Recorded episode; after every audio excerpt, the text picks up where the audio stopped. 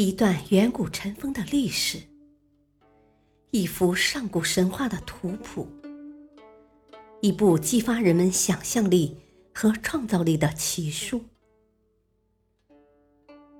欢迎收听《山海经之山海趣谈》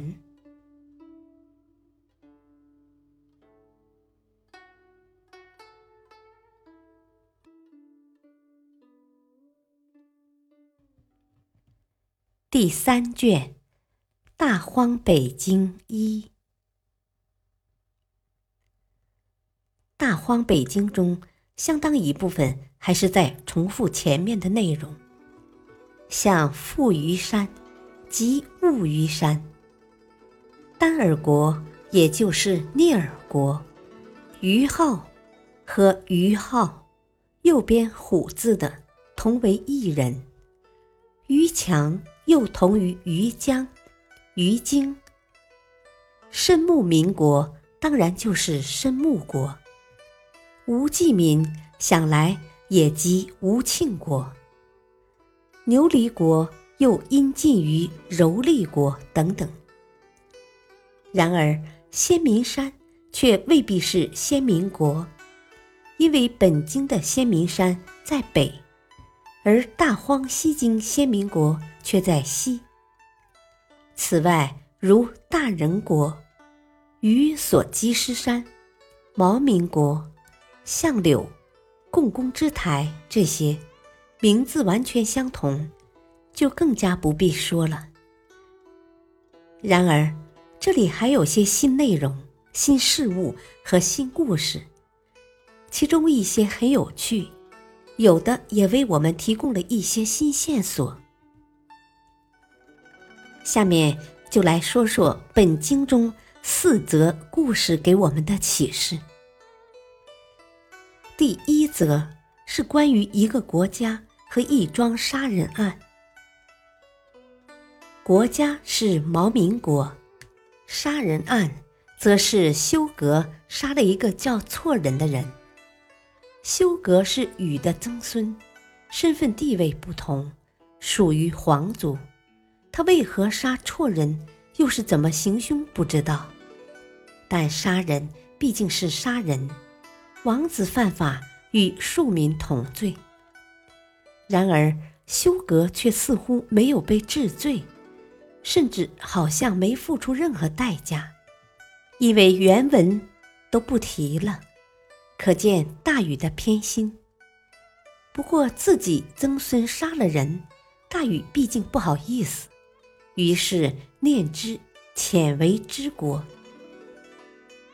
大概是帮错人的后人建立了毛民国，算是给他们一点补偿。但是大禹为什么要遣为之，偷偷摸摸的行事呢？大约休格不但没被治罪，反而还不许大禹照顾辍人之后。否则很难有合理的解释。另外，据学者们分析，辍人和禹同是皇帝的后人，暗示禹因此才会念之。看来被杀的辍人还有点身份，否则连这点补偿都得不到。这样说来，上古的法治也不过如此。第二则故事还是关于夸父逐日。前面我们已经讲过，夸父逐日死在了大泽，怎么死的呢？一种说法是渴死，但本经却说是被应龙所杀。这应龙为什么要杀夸父呢？只因为他的身份，他爹是信，他爹的爹。则是后土。这位后土，我们前面不是说过吗？就是巨龙，乃炎帝之后，而炎帝和黄帝是对头，打过著名的阪泉之战。现在明白了吧？夸父之死是因为他是敌人。然而夸父只是个长跑运动员，杀他干什么呢？不过事情也许没那么简单。夸父逐日，立之于鱼骨。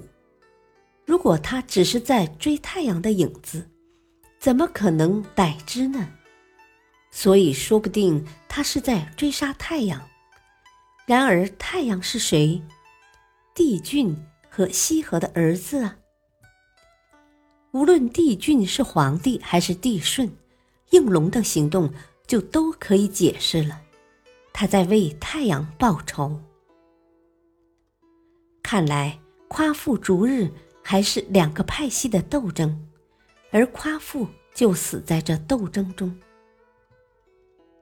顺便说一下，鱼骨即鱼渊，日所入也。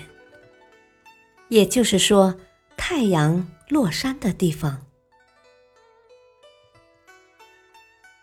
感谢收听，下期继续播讲第三卷《大荒北京》。敬请收听，再会。